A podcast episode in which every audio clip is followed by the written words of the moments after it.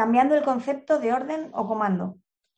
De esto suelo hablar habitualmente con nuestros clientes que vienen a las clases grupales o hacen sesiones individuales a domicilio en la escuela. Y es que creo que el 80% o más de la frustración y del abandono de un adiestramiento o educación canina en positivo viene precisamente del concepto de orden.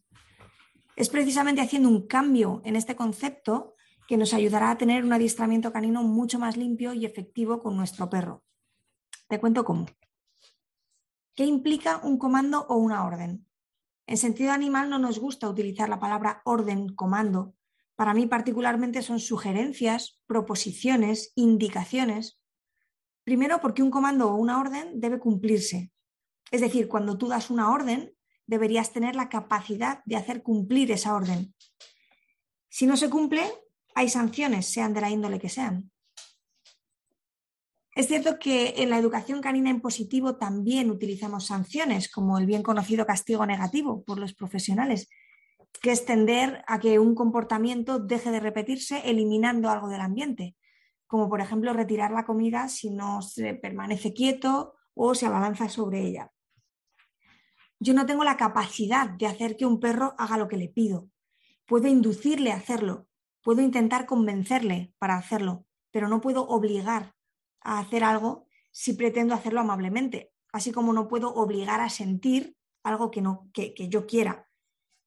Y si lo ordeno y no lo hace, sentiré la necesidad de castigarle por ello y de que de manera inmediata realice lo que yo le he ordenado.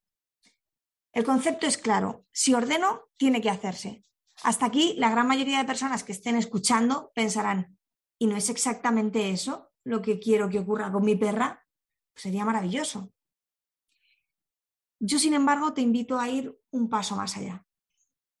Ordenar, ejecutar, ¿de verdad es lo que sueñas con tu perra? Si esto es así, tienes un montón de formas y de profesionales que te ayudarán a conseguirlo. Y siendo cristalina, también en positivo. Se trata de blindar un comportamiento al máximo para que el 100% de las veces que se requiera, que se ordene, se haga sin fallos. Esto lo tenemos claro con algunos comportamientos con los que trabajamos en nuestro día a día, como por ejemplo las llamadas. Nosotras trabajamos de otra manera. Nosotras buscamos la complicidad, las ganas, la motivación, no la obligación. Te sigo contando. ¿Qué implica una señal, una indicación, una petición? Una señal es una sugerencia. Me gustaría que hicieras esto. O verás cómo te gusta esto que te pido. La puerta está abierta para que la perra no lo realice. Mi objetivo como familia responsable de cuatro perras y como profesional tanto de la educación canina como de las intervenciones asistidas con animales es que yo proponga y los perros deseen hacerlo y de hecho lo hagan. No ordeno, motivo. No impongo, propongo. Y la diferencia es clara cuando ves los resultados. El juego mental es continuo, apasionante, enriquecedor. En continua conexión, en continua comunicación, porque cuando doy libertad y en libertad escogen mi propuesta, estoy segura de que les compensa. Y si les compensa seguir mis tonterías o mi forma de relacionarse con el mundo, hay algo bien hecho.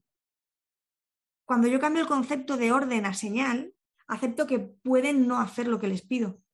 Acepto mis fallos y acepto los suyos y juntas avanzamos para conseguir en equipo mis metas y las suyas.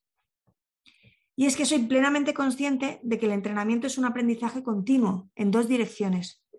Así que te invito a que dejes de ordenar y de enfadarte porque tu perro no hace lo que le pides, igual también no se lo habrás enseñado, y comiences a ver más allá. Lo que tu perro tiene para enseñarte no tiene precio. Yo soy Miriam Sainz y puedes escuchar más podcasts, ver más artículos y más información en www.sentidoanimal.es. Gracias por escuchar.